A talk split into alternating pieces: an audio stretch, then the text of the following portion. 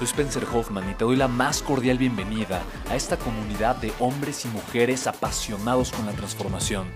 Y es que sabemos que así tiene que ser la vida, habiendo tantos con la mente confundida y plomo en el corazón, desperdiciando su potencial y dejando su vida para después, para nunca. Sabemos que tenemos que hacer algo y es por eso que estamos comprometidos a cambiar las cosas. No somos uno más del montón y pasamos desapercibidos. No le hacemos caso al miedo ni huimos del dolor de pagar el precio. Y sobre todo, no cargamos con el pasado ni con el arrepentimiento porque vivimos en el presente. Creemos en la grandeza y la creamos. Creemos en quienes lideran con su inteligencia y su pasión y en quienes construyen un imperio con su potencial a pesar de venir de la nada. Aquellos que podemos llamar imprescindibles porque sabemos que ser uno de ellos es cambiar al mundo y dedicar la única vida que tenemos a construir un legado. Bienvenido a tu podcast, Una vida, un legado.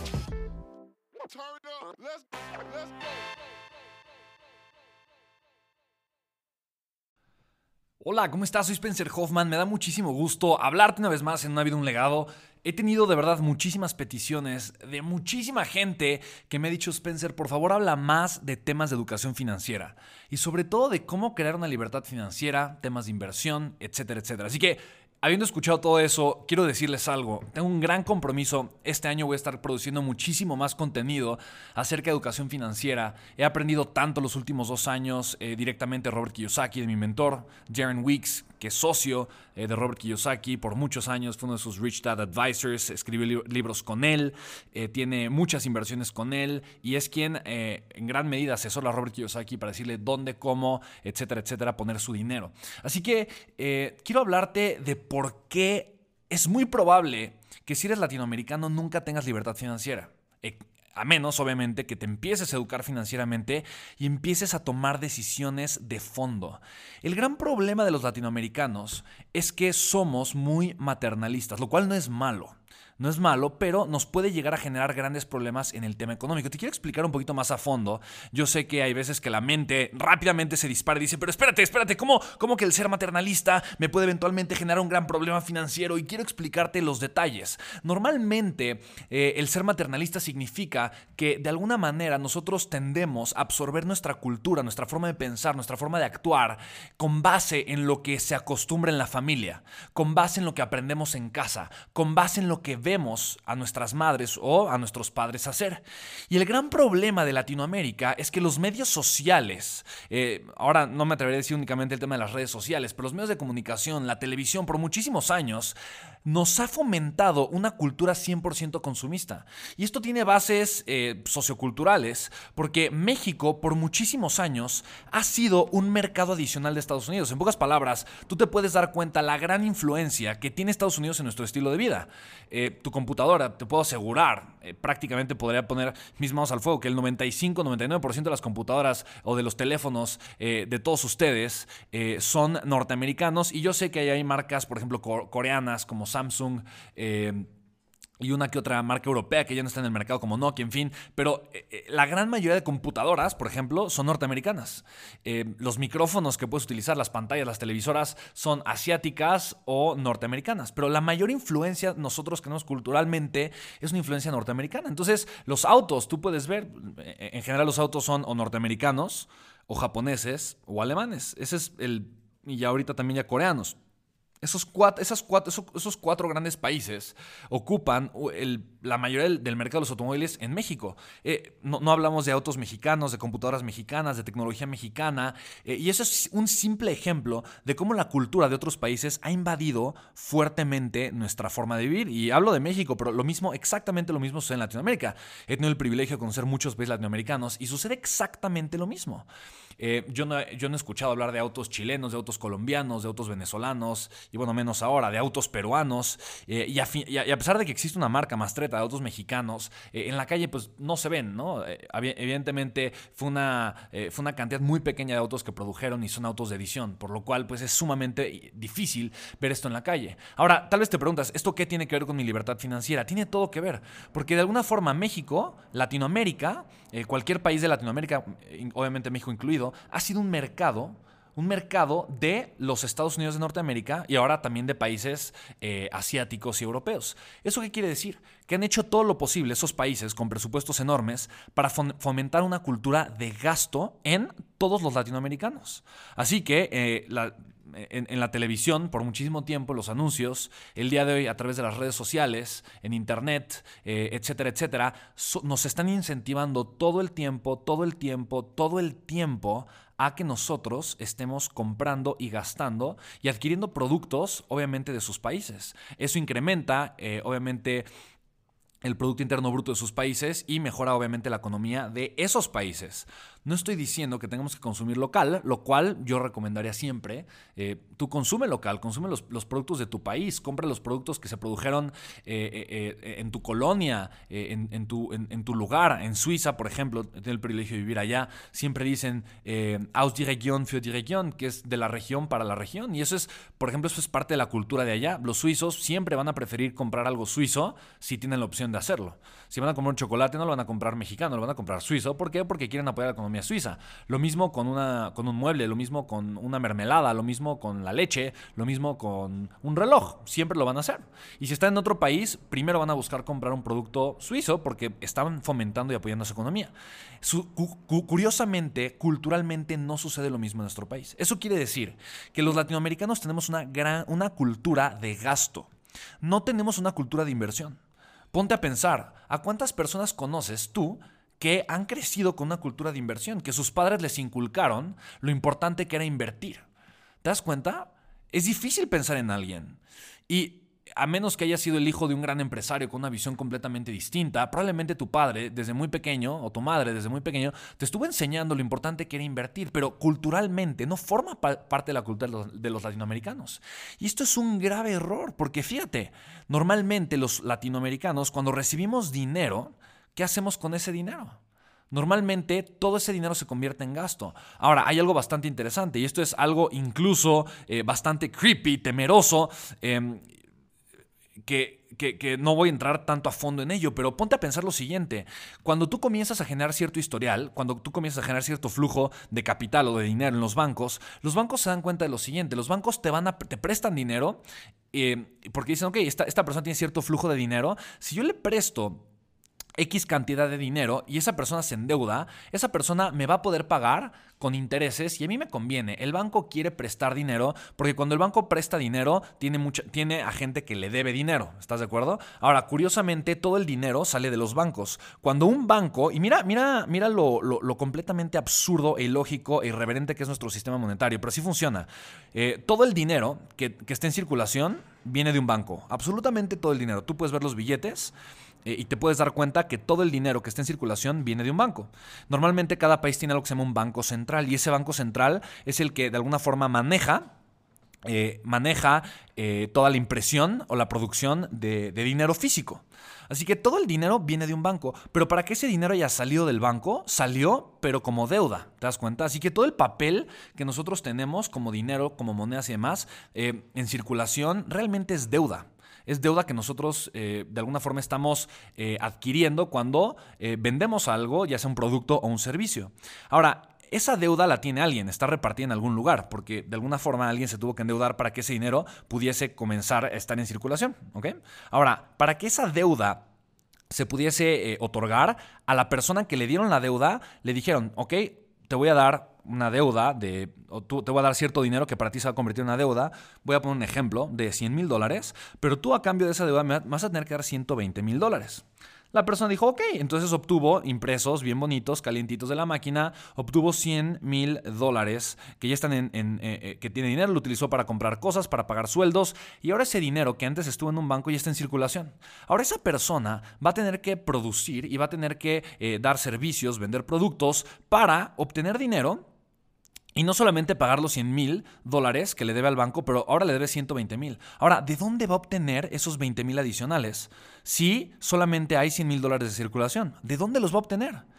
¿Te das cuenta? No hay forma de que los pueda obtener. Ahora, hay otro empresario y hay otro empresario y otro empresario que también se endeudaron y entonces le, fueron a pedir al banco. Entonces, digamos que eh, en total hay otros cinco empresarios y hay otros 500 mil dólares en circulación. Entonces, eh, el primer empresario va a competir durísimo en un mercado para poder no solamente recuperar los 100, que ya repartió, pero también para recuperar 20 adicionales. Ahora, curiosamente, esos otros 5 eh, empresarios que pidieron 100 mil dólares al banco también deben 120 mil. O sea, a final de cuentas, si el banco quisiera recuperar todo el dinero que le deben, no alcanza todo el dinero que está circulando en la economía es imposible pagarlo eh, y por lo tanto el mismo sistema financiero a larguísimo plazo es un fraude.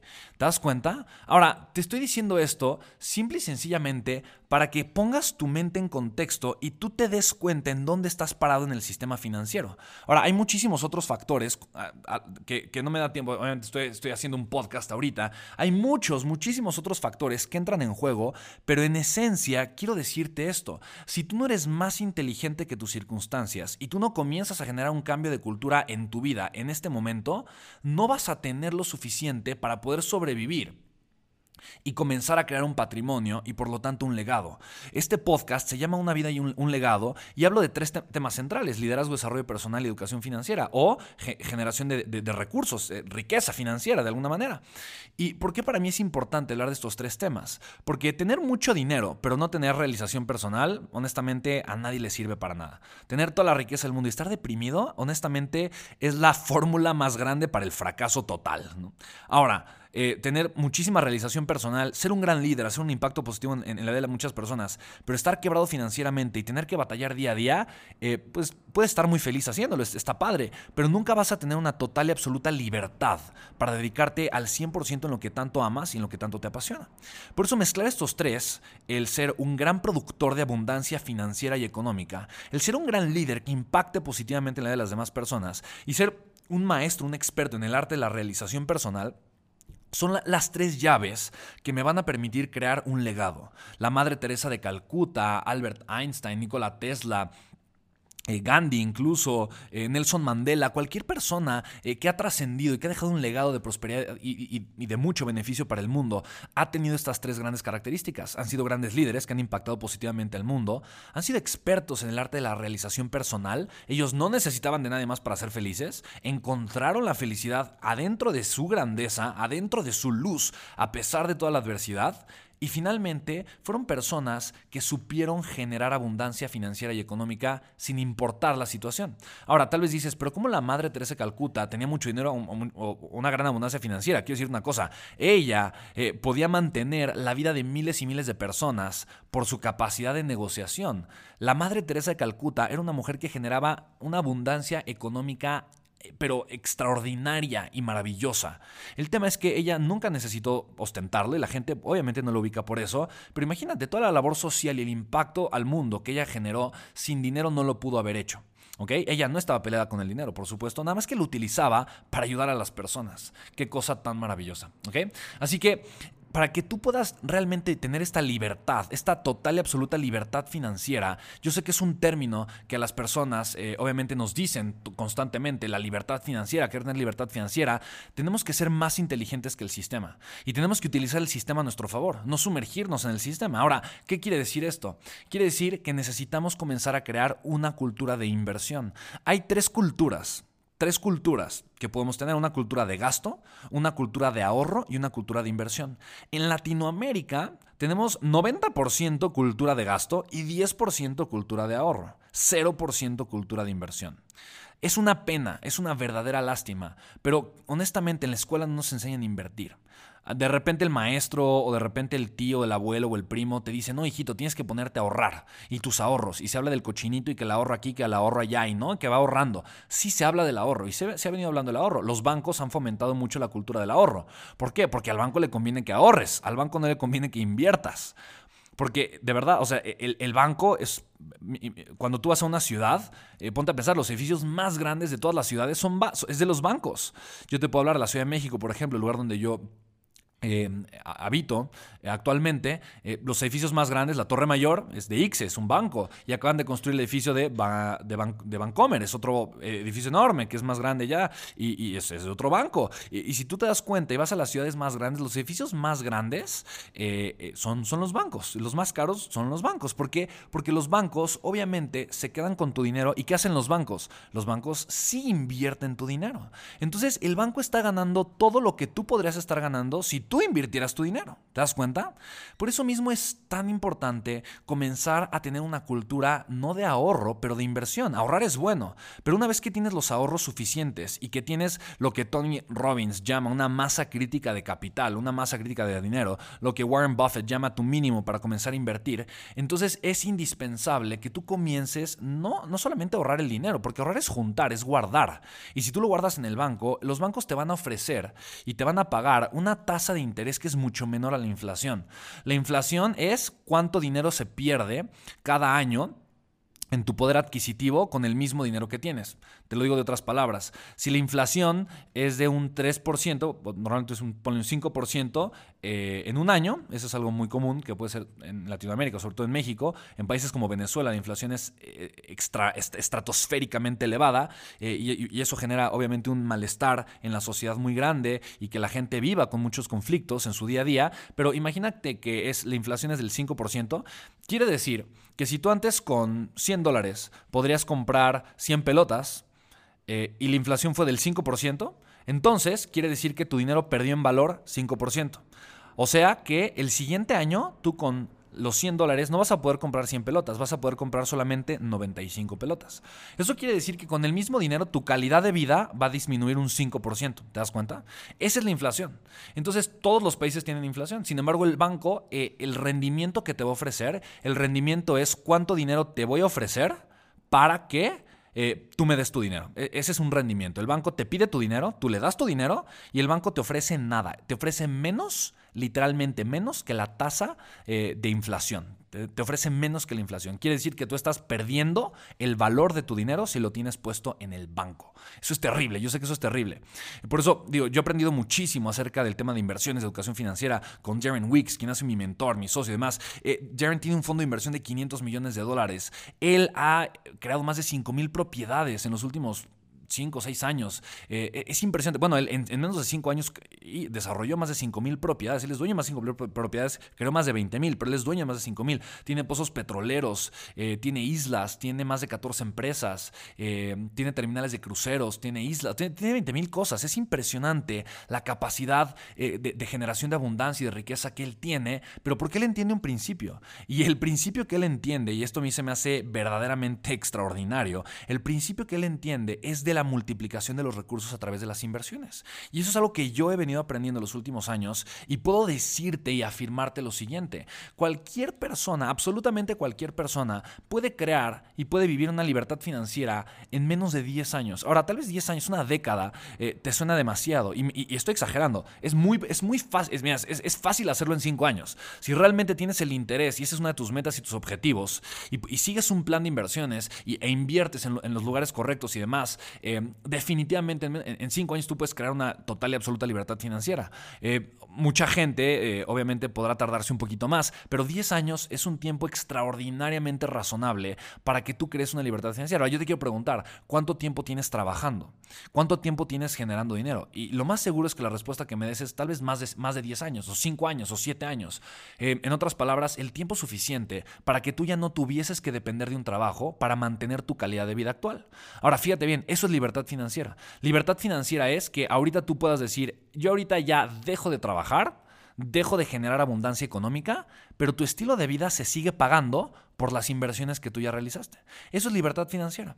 Ahora, vivimos de verdad muy engañados porque nos dicen mucho que la libertad financiera es tener eh, una riqueza estratosférica que nos genere millones y millones de dólares al año sin que hagamos nada. Eh, bueno, eso no solamente es libertad financiera, es libertad financiera más un excedente económico que nos permite realizar y vivir la vida de nuestros sueños. Pero la, la libertad financiera como tal es únicamente que nuestra calidad de vida sea financiada por nuestras inversiones. Así de sencillo.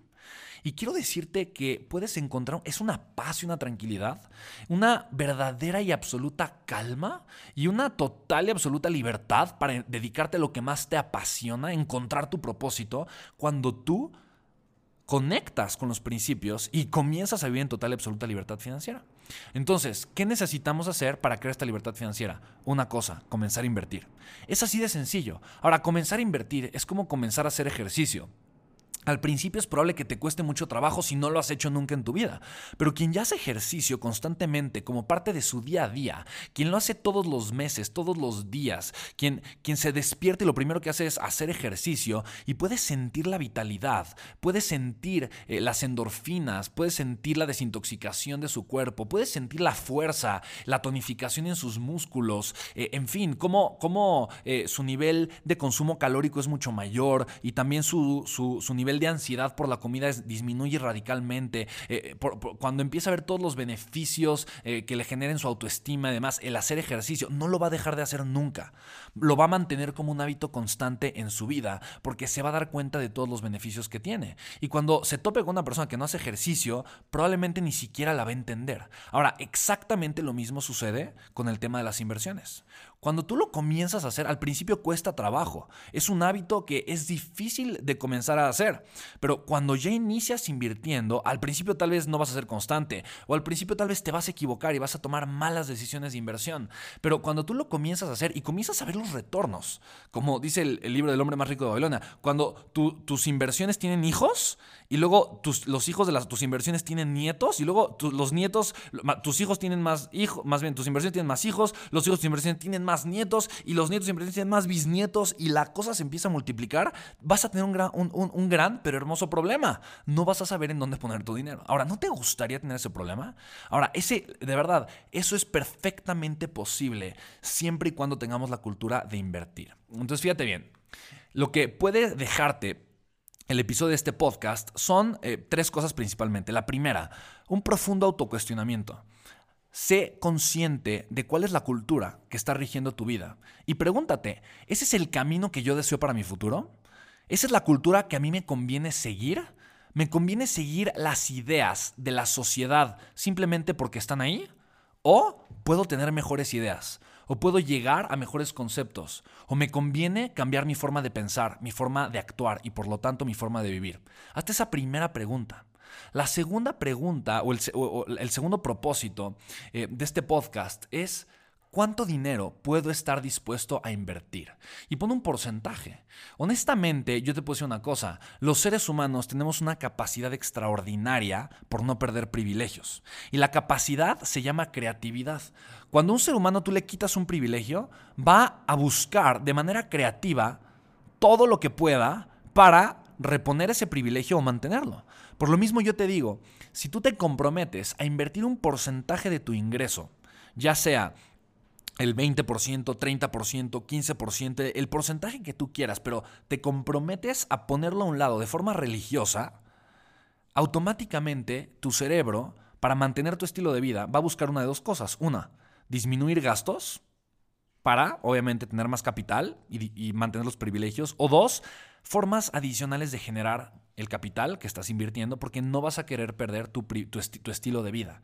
Sin embargo, recuerda lo siguiente, para generar y crear un crecimiento necesitamos estar en una posición incómoda. En pocas palabras, si yo quiero hacer ejercicio pero que no sea cansado, que no sude y que no me incomode, honestamente no voy a estar dispuesto a hacerlo, no voy a estar dispuesto a pagar el precio. Para yo mejorar mi calidad de vida, lo que yo necesito hacer primero y no quiero usar la palabra sacrificio porque normalmente tiene, igual en Latinoamérica, una connotación negativa. La gente dice, yo no me quiero sacrificar. Tiene una connotación negativa. Pero en latín sacrificio significa el oficio sagrado. Y no voy a entrar en esos detalles. Pero piensa, un esfuerzo consciente. Tal vez si, te molesta la palabra sacrificio, usa esfuerzo consciente.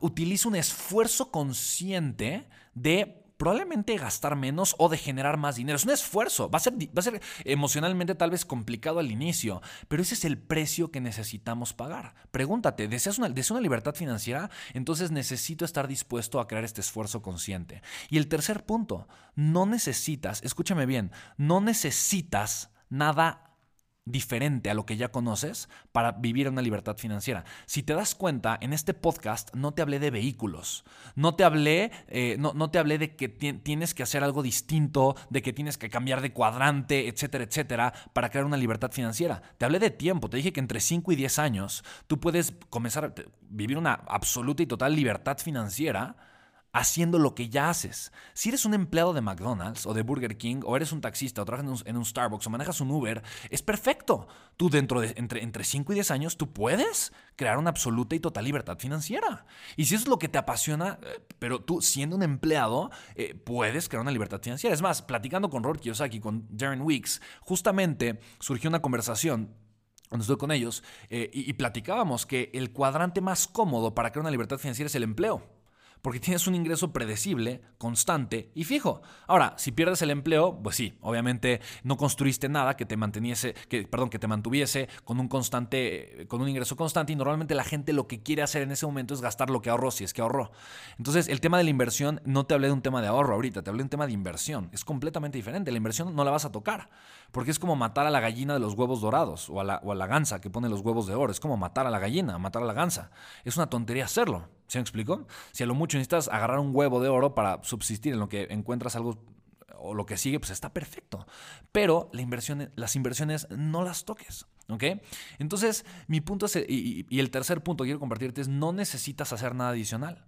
Haciendo lo que tú ya haces, teniendo una cultura de inversión, tú puedes comenzar literalmente a tener una total y absoluta libertad financiera. Ahora, yo sé que mucha gente ahorita está pensando, bueno, ¿y, qué tengo que hacer o qué puedo hacer para, para comenzar a invertir? Mira, honestamente, estando con Darren Weeks, él siendo un siendo, no solamente soy Kiyosaki, teniendo un fondo de inversión de 500 millones de dólares, él y yo comenzamos a crear un fondo aquí en México y literalmente lo que hacemos es eh, encontrar las mejores opciones para nosotros, nosotros literalmente, nosotros comenzar a invertir nuestro dinero y ver de qué forma podemos generar eh, extraordinarios eh, retornos de inversión. Ahora, Darren tiene una forma extraordinaria, poderosa y súper metódica para elegir en dónde invertir el dinero y que sean inversiones de muy bajo riesgo.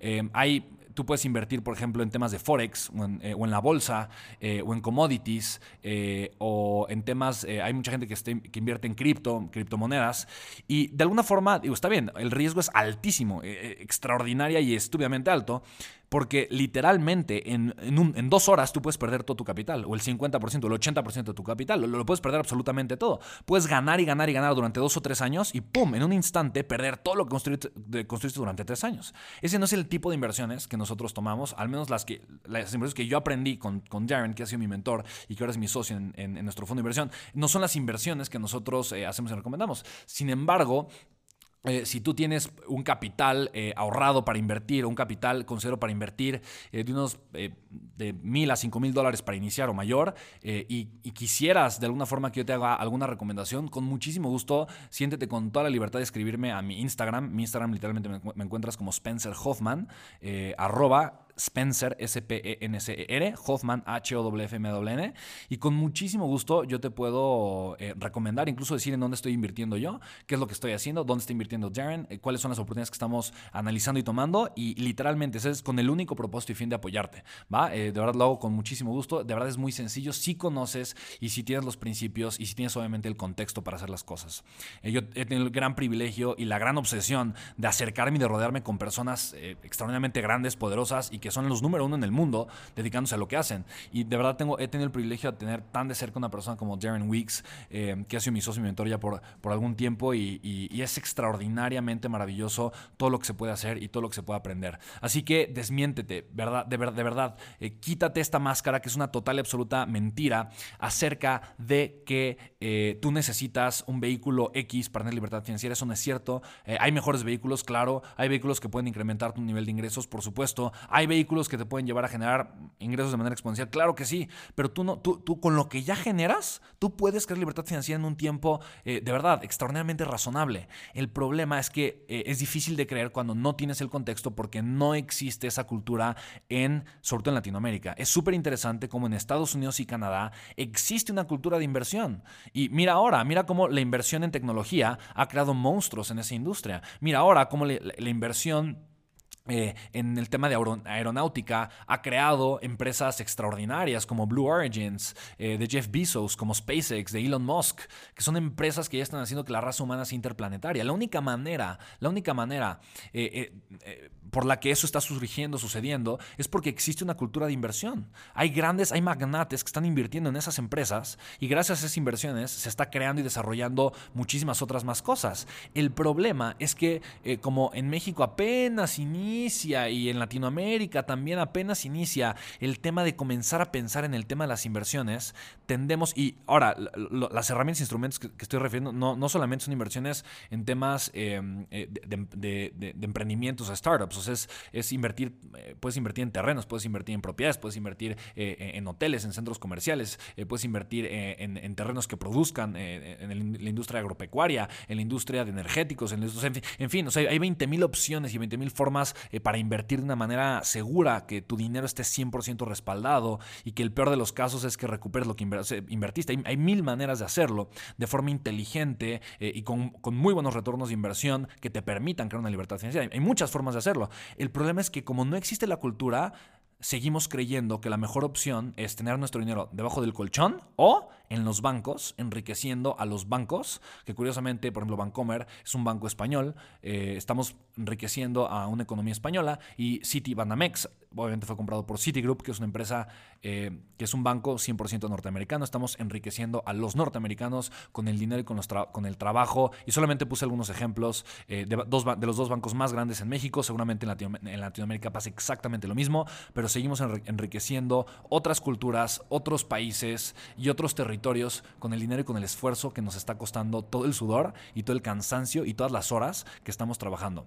Yo creo que hay opciones mucho más inteligentes y me encanta no solamente creerlo, pero verlo manifestado y comenzar a ver esos retornos y comenzar a ver cómo de verdad es impresionantemente sencillo comenzar a crear un camino que nos lleve a la libertad financiera en un tiempo tan razonable si tenemos el contexto y las herramientas para hacerlo. Así que, bueno, espero que hayas entendido tres grandes verdades o tres grandes mentiras acerca de la eh, libertad financiera, el tema de las inversiones. Espero que te haya ayudado mucho este podcast. Dime si te gustó, si te gustó, compártelo, suscríbete al canal, eh, suscríbete al podcast para que te empiecen a llegar todos los episodios que estoy creando en una vida y un legado. Em, escríbeme también en Instagram y bueno, puedes compartir este episodio a tus familiares, amigos por WhatsApp, por eh, Instagram. Si lo estás escuchando desde Spotify, lo puedes compartir en, tu, eh, en tus historias de Instagram, poner ahí, ay, escuchen este podcast, van a aprender algo muy valioso, lo que ustedes quieran. De verdad, para mí es todo un gusto y un privilegio poder estar creando este contenido para ustedes. Les mando un abrazo enorme, cuídense mucho, estoy para servirles. Mi nombre es Spencer Hoffman, nos escuchamos en el siguiente podcast. Chao. Chicos, ¿cómo están? Soy Spencer Hoffman y quiero compartirles. Recibí una pregunta extraordinaria, me encanta esta pregunta, se las quiero compartir. Me preguntan, Spen, Podemos utilizar la crisis como algo a nuestro favor para salir ganando financieramente de ella.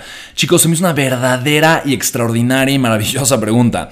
La razón por la que te comparto esta reflexión es porque la mayoría de las personas utilizan la crisis como el pretexto para justificar su fracaso, el pretexto para justificar su mediocridad. Y yo creo que no hay nada más venenoso en la mente humana que utilizar el dolor externo para justificar mi propia mediocridad. En pocas palabras, los, los chinos utilizan un símbolo el símbolo de crisis, y es exactamente el mismo símbolo que utilizan para describir las oportunidades. Mira, una de mis frases favoritas de todos los tiempos es la siguiente. En tiempos de crisis hay dos tipos de personas, los que lloran y los que venden pañuelos. La pregunta es tú el día de hoy qué estás haciendo. ¿Okay? Y mira, eh, te hago esta pregunta porque a final de cuentas la gente sigue gastando su dinero, la gente sigue moviendo la economía, la gente sigue habiendo un flujo, un circulante extraordinariamente maravilloso de efectivo en la economía. Disminuyó, sí, pero no disminuyó mucho. El problema de muchas personas ahorita es que no tienen el flujo de efectivo en en sus vidas y en sus negocios porque están esperando a que la situación termine. Están esperando a que todo se normalice. Y esperar, esperar es el veneno de las sociedades. Si yo espero que el mundo cambie para mejorar, me voy a quedar esperando y me voy a morir esperando.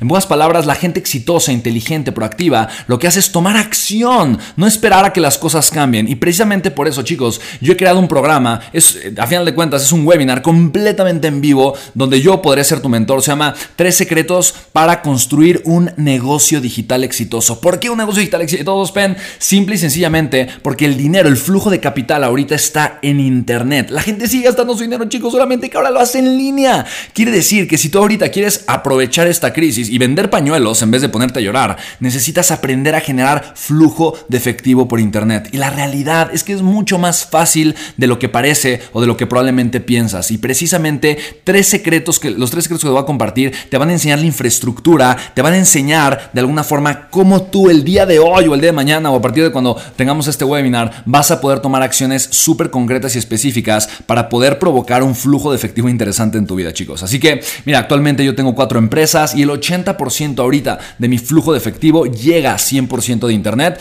al mes estoy facturando varios millones de pesos en línea y me encantaría compartirte cómo tú también lo puedes lograr, ¿vale? Así que te puedes registrar www.creatulibertad.com. Chicos, www.creatulibertad.com, ¿vale? Nos vemos muy pronto. Regístrate. Chao.